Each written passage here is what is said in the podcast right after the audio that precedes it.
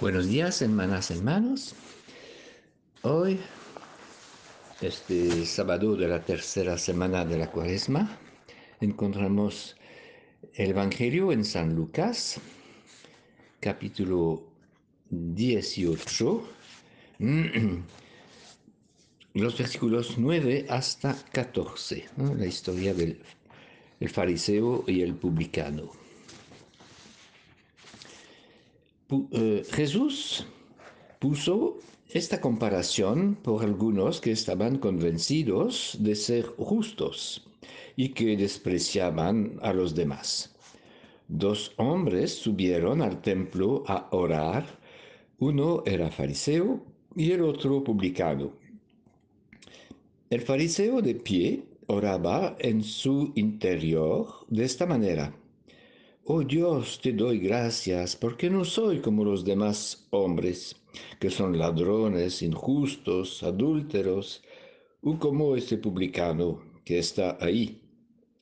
Ayuno dos veces por semana, doy la décima parte de todo lo que tengo.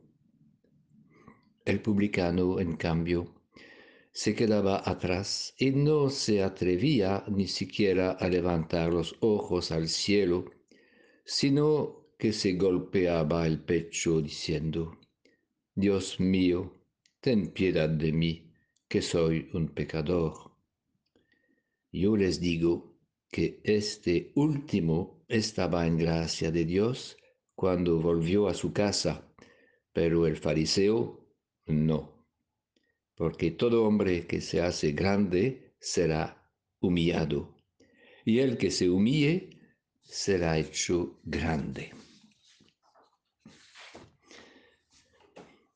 En cada uno, en cada una de nosotros, se esconde un fariseo que hace la lista de todas sus buenas acciones. Pero el Señor espera y prefiere que vengamos en su presencia tal como somos, incluso con nuestras flaquezas y nuestras sombras diciendo como el, como el publicano, Oh Dios, ten compasión de mí, que soy un pecador. El modelo del verdadero orante es el publicano. Al menos es la opinión de San Benito, quien nos propone al publicano como modelo de una oración humilde y profunda una oración que brota de un corazón contrito, una oración que sea la expresión de un amor auténtico y no como rocío matinal que pronto se evapora, como dice el profeta Oseas en la primera lectura de hoy.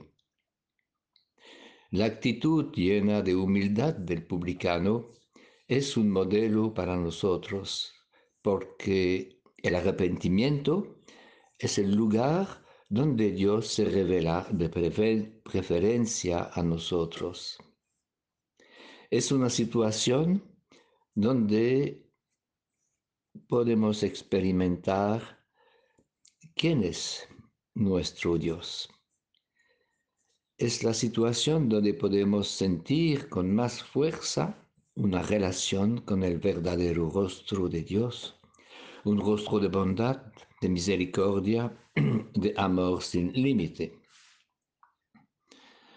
A propósito de la invocación humilde del publicano, San Juan Clímaco decía, es una citación un poco larga, Juan Clímaco, este monje del siglo 8 o 9, no me acuerdo bien, que tu oración sea sencilla y sin muchas palabras.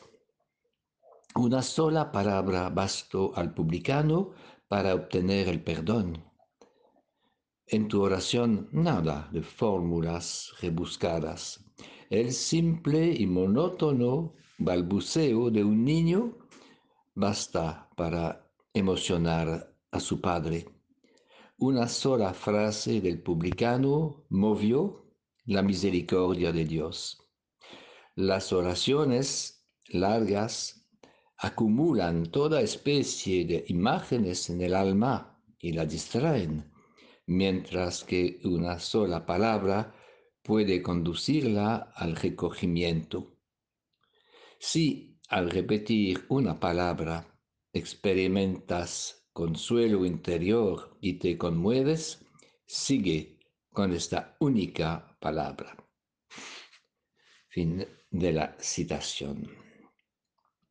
Parece fácil imitar el modelo del publicano del Evangelio.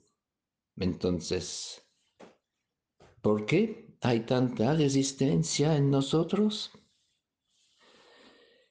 Es porque preferimos tratar a cualquier precio salvarnos nosotros mismos, en lugar de entregar toda nuestra confianza a Dios que salva gratuitamente.